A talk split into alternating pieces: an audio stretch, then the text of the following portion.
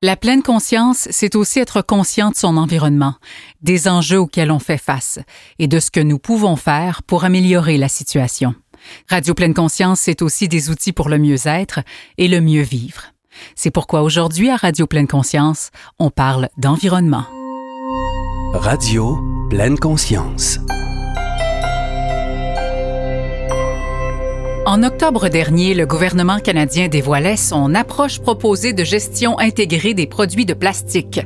Un document qui était attendu parce que le gouvernement avait promis d'agir fermement pour remédier à la pollution causée par le plastique.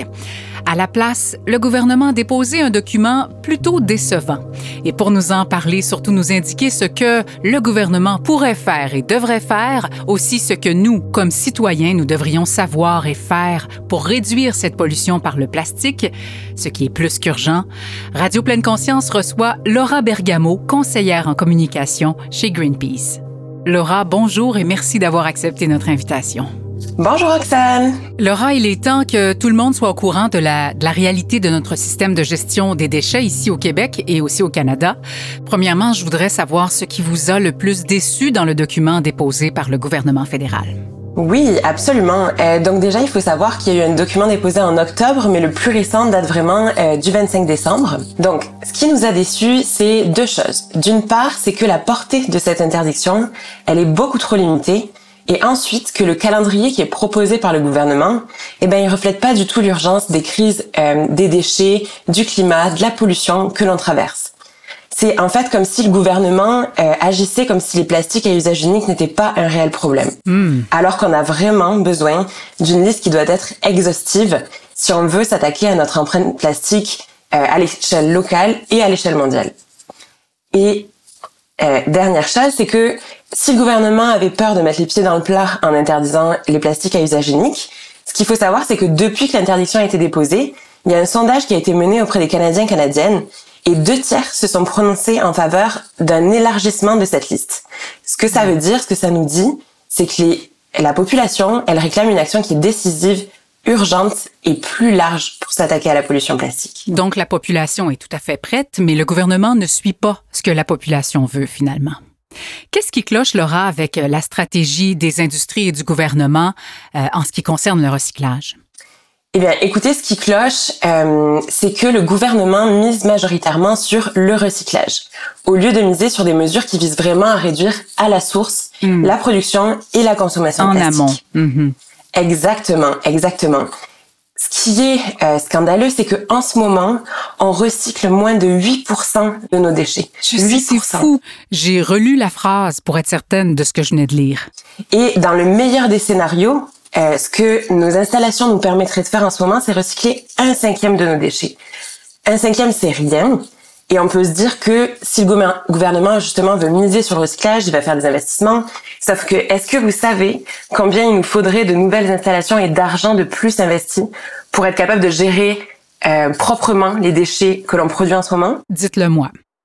Eh bien, encore un chiffre édifiant, c'est 160 nouvelles installations qu'il faudrait hmm. et dépenser jusqu'à 8,2 milliards de dollars.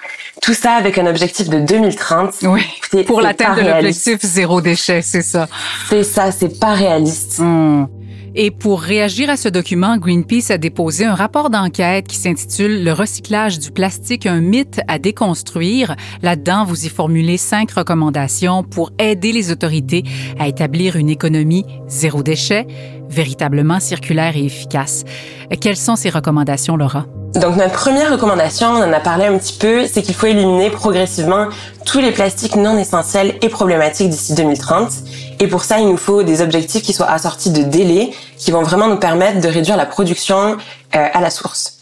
Ensuite, il faut qu'on abandonne l'idée selon laquelle il existe une économie circulaire pour le plastique. Ce que ça veut dire concrètement, c'est qu'il faut que le gouvernement il crée vraiment une économie qui va être centrée sur la réutilisation et le zéro déchet. Et ça, ça passe par des investissements dans tous les budgets actuels et à venir.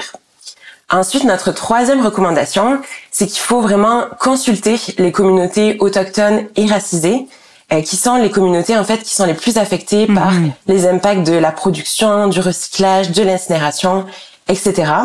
Et pourquoi ce sont ces communautés qui sont les plus affectées? C'est parce qu'en fait, on, a remarqué que souvent, euh, les installations sont euh, installées dans euh, les endroits où vivent ces communautés.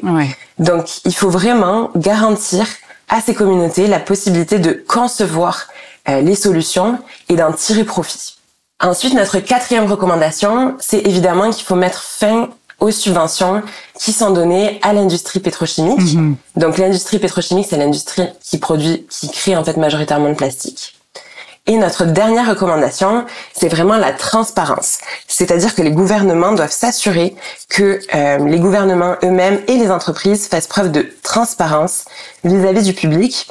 Et ça concerne plusieurs points. Ça concerne la production de plastique qui est actuelle et celle qui est projetée aussi. Ça concerne la capacité de recyclage, le financement public qui va à ces industries et les émissions nocives qui sont dégagées par ces industries. Oui, et le mythe à déconstruire, c'est aussi un message envers la population. Ce n'est pas vrai que l'on peut recycler le plastique à 100 Ce n'est pas vrai. Il faut maintenant en être conscient de ça. Laura, vous l'avez dit tout à l'heure, le Canada n'est même pas équipé pour recycler un cinquième des déchets de plastique qu'il génère actuellement et les installations présentes ne recyclent que 8 de nos déchets de plastique. Alors pourquoi on nous fait croire qu'on peut recycler le plastique? Oui, oui, oui, oui. Ben, en fait, c'est une histoire qui est relativement bien documentée. C'est que si on prend le recyclage du plastique en tant que concept, ça a été inventé vraiment euh, par l'industrie pour mettre fin aux réactions hostiles que, que l'industrie elle-même a reçues en fait. Donc c'est-à-dire que comme les gens ont commencé à pointer du doigt les impacts nocifs du plastique, mhm. notamment comment il prenait du temps à se dégrader, à quel point il est polluant, l'industrie a vraiment créé ce concept de recyclage. Et aujourd'hui, en fait, il y a des intérêts économiques qui sont énormes, euh, qui sont en jeu. Donc juste pour vous rappeler, en fait, 99% des plastiques sont faits à partir d'énergie fossile, c'est-à-dire du pétrole et du gaz. C'est ça. Ce que ça nous dit concrètement, c'est qu'en fait, l'industrie euh, pétrolière, on le sait, euh, la demande de pétrole en tant que carburant va être amenée à baisser. Donc l'industrie, elle mise vraiment sur le plastique pour maintenir son industrie à flot. Hmm. Donc, dans ce contexte-là, en fait, c'est pas du tout dans leur intérêt de réduire la production du plastique. Non. Alors que si on revient au concept du recyclage, ben c'est gagnant pour eux en fait. C'est euh, le principe même de l'éco-blanchiment, c'est-à-dire que d'un côté l'industrie du plastique, elle obtient l'adhésion du public en parlant de recyclage, mm-hmm. mais à côté, elle rejette complètement la responsabilité euh, de la crise de la pollution et des déchets sur eh bien vous et moi, les consommateurs, consommatrices, les gouvernements, les entreprises, tout en continuant en fait de produire euh, impunément. Et quand on parle de 8% de, de plastique recyclé, à quoi ça sert ce plastique? Ben malheureusement, force est de constater que ça ne sert pas à grand chose. Euh, ouais, c'est ça. Euh, pour entrer un petit peu plus dans les détails, vous expliquer quand on parle de recyclage du plastique, il y a deux méthodes. La première méthode, c'est le recyclage mécanique. En fait, on va créer une nouvelle méthode de, euh, une nouvelle pardon, euh, résine de plastique, mais qui elle va être de moins bonne qualité. Donc ça s'appelle du downcycling, aussi de la dévalorisation. Mhm. Puis en fait, cette nouvelle résine de plastique, elle arrive à sa fin de vie euh, dès la prochaine utilisation. Donc on fait juste créer un nouveau déchet. Celui-là ne sera pas recyclable. OK, c'est une vie de plus. Donc ce plastique-là ne sera plus réutilisable, ne sera plus recyclable, va falloir le jeter. Exactement. Puis ensuite, le recyclage chimique, c'est la deuxième méthode quand on parle de recyclage de plastique. Mhm. euh, et en fait, quand on parle de recyclage chimique, ce que ça veut dire dans la majorité des cas, c'est qu'on transforme le plastique en carburant, donc par incinération. OK, et il me semble qu'on parle du recyclage chimique comme étant la solution gagnante, c'est bien ça? Oui, on en parle comme étant la solution gagnante, mais en toute honnêteté, ça l'est pas. Puis investir plus euh, dans les technologies qu'on dit de recyclage chimique, on appelle ça aussi des technologies de recyclage avancées. Mhm, ben c'est pas la solution. Ouais, c'est ça. Uh-huh. C'est pas la solution parce que non seulement c'est coûteux, c'est difficile à perfectionner, ça demande aussi beaucoup d'énergie et ça produit aussi des déchets inévitables. Donc on peut pas considérer ça comme du recyclage en boucle fermée. Euh, puis comme je le disais un petit peu plus tôt, la majorité de ce qu'on appelle le recyclage chimique, ça consiste à transformer du plastique en carburant et des déchets en énergie avec un processus d'incinération. Mm-hmm.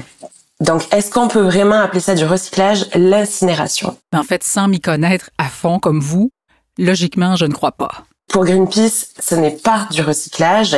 Euh, puis notamment, on ne pense pas que c'est du recyclage aussi parce que le gouvernement n'a pas euh, comptabilisé de manière transparente l'impact euh, de cette incinération sur l'environnement, sur la qualité de l'air, sur les populations qui vivent à proximité de ces installations. Oui, il faut aussi mentionner que l'industrie pétrochimique et les producteurs de plastique nuisent, oui, à l'environnement, mais aussi aux communautés, comme vous l'avez dit tout à l'heure.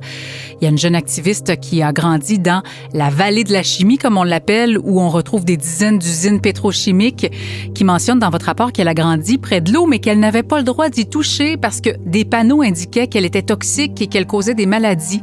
Elle mentionne aussi que sa communauté souffre de maladies respiratoires et de cancers inhabituels d'une manière disproportionnée, et même que des tests avaient confirmé que leur sang contenait des BPC. C'est pas rien ça. Qu'est-ce qu'il faut faire alors? On remet totalement en question la place du plastique dans notre vie. Qu'est-ce que nous, on peut faire? Oui, ben c'est certain qu'en tant que société, il faut s'éloigner au plus vite de ce qu'on appelle la culture du jetable, mhm. parce que ça détruit vraiment, comme vous l'avez bien dit, notre planète et nos communautés. Puis, euh, quand on parle de s'éloigner de la culture du jetable, ça inclut aussi les fausses solutions. On en a parlé, le recyclage, c'est clairement une fausse solution, mais les bioplastiques ou les plastiques dits compostables, c'est aussi de fausses solutions. OK, oui. Pourquoi ça, c'est des fausses solutions également? Euh, ben, c'est des fausses solutions parce qu'en fait, euh, c'est des plastiques qui se dégradent seulement dans des situations très très spécifiques. Okay, dans des conditions idéales, si on veut. Exactement, exactement. Puis au final, ça pollue aussi, ça prend aussi des ressources énergétiques ou en matière naturelle quand on parle de bioplastique. Donc c'est vraiment un, un sujet à part entière, honnêtement. Mais ce sont des fausses solutions. Donc il faut s'éloigner de cette culture du jetable et il faut vraiment miser sur des modèles qui vont être basés sur la réutilisation. Ce qui est encourageant quand on parle de réutilisation, c'est que on le voit, il y a vraiment un mouvement qui est en marche dans nos communautés et à l'échelle mondiale. On a vu plein de commerces euh, qui ont euh, investi dans euh, des modèles commerciaux basés sur la recharge, la réutilisation. Et ça, c'est vraiment encourageant, c'est vraiment inspirant, mais il faut vraiment redoubler d'efforts pour que ces modèles ils soient étendus à l'ensemble des industries et à l'ensemble des communautés. Mm-hmm. Puis, pour que ces modèles soient étendus, ça va passer évidemment par des lois et des politiques. Oui, on entend plus souvent les entreprises, il me semble, parler de mesures alternatives et de solutions plutôt que le gouvernement. C'est fou quand même. Oui, c'est vraiment fou. On entend les, entreprises parler de ça, mais on entend aussi différents paliers en fait euh, législatifs parler de ça. Et ça, c'est quand même intéressant parce que ce travail, il doit vraiment être fait à tous les paliers. Il doit être fait à l'échelle municipale, il doit être fait à l'échelle provinciale, nationale et même en fait euh, aux échelles mondiales. On voit, il y a des rencontres internationales sur l'environnement qui parle de plus en plus de plastique. Par exemple, en avril, il y a une rencontre qui va avoir lieu. Euh, on appelle ça en fait la, la rencontre de l'Assemblée des Nations Unies pour l'environnement. Et durant ce meeting, on s'attend à ce que euh, les dirigeants parlent d'un traité mondial sur le plastique. Ah ben ça c'est bien, c'est une bonne nouvelle. C'est au moins encourageant. C'est encourageant. c'est encourageant. Oui, j'aime euh, votre mesure. on verra. Voilà. On verra. Oh, c'est ça. Qu'est-ce qu'on peut faire Laurent, avec le plastique que l'on a chez nous, qu'on a accumulé? Euh, éventuellement, il faut aller vers des choix sans plastique, mais pour le moment, là, présentement, à court terme, qu'est-ce qu'on peut faire? Oui, ben c'est sûr que, comme vous l'avez mentionné, la première chose à laquelle on pense quand on est outré par la situation du plastique, c'est réduire soi-même individuellement ses déchets. Ouais. Euh, sauf qu'en fait, le zéro déchet, c'est une bonne première étape, mais ça reste que ce n'est pas forcément accessible à tout le monde. Mhm. On sait que des fois ça peut être plus coûteux. Euh, il y a aussi euh, des questions, par exemple, de charge mentale pour les femmes liées au zéro déchet, dont on entend de plus en plus parler. Donc c'est sûr que c'est une première approche, mais c'est pas forcément la seule solution parce que ça met beaucoup la responsabilité sur les individus en fait. Oui, c'est ça, exactement. Voilà. Alors que la responsabilité, elle devrait être sur ceux qui polluent. Elle devrait être sur les entreprises, les gouvernements, les compagnies. Donc, euh, si on veut vraiment avoir un impact, en fait, il faut faire pression sur ces institutions. Hmm. Et ça, ça passe par euh, des actions qu'on peut faire à l'échelle individuelle et collective. Par exemple, demander à son café local et aux grandes chaînes de nous servir dans des emballages réutilisables. Ça peut être aussi d'aller à notre épicerie et de lui demander d'ouvrir un espace de vrac. Uh-huh. Ça peut être aussi de participer à des consultations publiques. Oui. Ça, ça a vraiment un impact c'est vraiment un bon moyen d'action, un bon levier d'action. Oui, c'est un excellent moyen. Et bon, on, l'espère que la pandémie sera bientôt chose du passé. On va pouvoir recommencer à parler de ces enjeux ultra importants. Une petite mesure qui peut être efficace également, apporter vos propres contenants de la maison pour les faire remplir à l'épicerie de la salade euh, qui, qui est offerte déjà dans le comptoir au lieu qu'on vous la mette dans un plat en plastique. Faites remplir vos propres contenants. Il y a de plus en plus d'épiceries qui l'acceptent. Mais effectivement, comme l'a mentionné Laura, ça va devoir se passer à, une autre, à un autre niveau aussi plus haut que nous pour que les choses bougent enfin dans le bon sens. Et il y a une autre chose aussi qu'il est important de mentionner que les gens doivent savoir, c'est qu'actuellement, on envoie des ballots de papier contaminés de plastique. Alors, le, papier qui se retrouve là, euh, mélangé à des emballages de plastique de toutes sortes, on les envoie en Inde et dans euh, les pays sous-développés. Ce sont des pratiques qui doivent évidemment cesser. Il faut qu'il y ait un meilleur contrôle. Est-ce qu'il y a des actions, Laura, qui ont été promises à ce sujet-là par le gouvernement? Effectivement, on envoie nos déchets à l'étranger. Euh, il y a une excellente enquête qui est sortie là-dessus récemment. C'était vraiment édifiant. Donc, si on regarde ce que le gouvernement a mis en place, il y a notamment un nouveau système en fait de déclaration euh, sur l'exportation des déchets qui a été mis en place. Ça s'appelle le système canadien pour les notifications euh, et suivi des mouvements. Ce système, par contre, il a été mis en place le 31 octobre de l'année dernière. Donc, pour l'instant, c'est trop tôt pour savoir si, en Mhm. fait, c'est vraiment efficace ou si on envoie encore nos produits à l'étranger. Par contre, euh, ce qu'on a entendu chez Greenpeace, de manière anecdotique, mais on suit quand même ça de près parce que c'est préoccupant, c'est qu'il y aurait des cargaisons de déchets plastiques qui seraient en fait expédiés sous forme de papier, qui transiteraient par les États-Unis pour en fait contourner les règlements canadiens pour ensuite être exporté à l'étranger. Donc c'est relativement préoccupant, puis on suit ça de près parce que s'il y a des failles dans les législations, Greenpeace va être là pour les pointer du doigt. Exactement. Il y a le Bureau d'audience publique sur l'environnement, le BAP, qui a dit que le recyclage ne suffisait plus pour réduire nos déchets dans son rapport sur les résidus ultimes. Il dit que le Québec doit cesser de miser principalement sur le recyclage s'il veut parvenir à réduire la quantité de déchets qu'il génère. Alors c'est assez clair. Greenpeace le dit, le BAP le dit, et de plus en plus d'organismes et de gens le réclament. On va donc souhaiter que les choses changent vraiment à la source, Laura, au niveau industriel, économique, gouvernemental, pour que les efforts que l'on fait en tant qu'individu ne soient pas faits en vain. Et je vous invite, si vous voulez lire le rapport complet et si vous voulez découvrir d'autres manières d'agir contre la pollution au plastique, à vous rendre sur greenpeace.ca baroblique plastique. Merci beaucoup, Laura, d'avoir éclairci le sujet avec nous aujourd'hui. C'était essentiel qu'on le fasse. Merci à vous, Roxane. Et les liens des articles et des rapports cités au cours de l'entrevue vont être déposés sur la page de ce balado sur radiopleineconscience.com. Merci encore, Laura, et j'aimerais ça qu'on se reparle dans un avenir rapproché. À court terme, ça sera encore mieux pour voir euh, où en sont les choses et comment les choses ont évolué, je l'espère, dans le bon sens. Avec plaisir. Merci beaucoup, Laura. À bientôt. Radio pleine conscience.com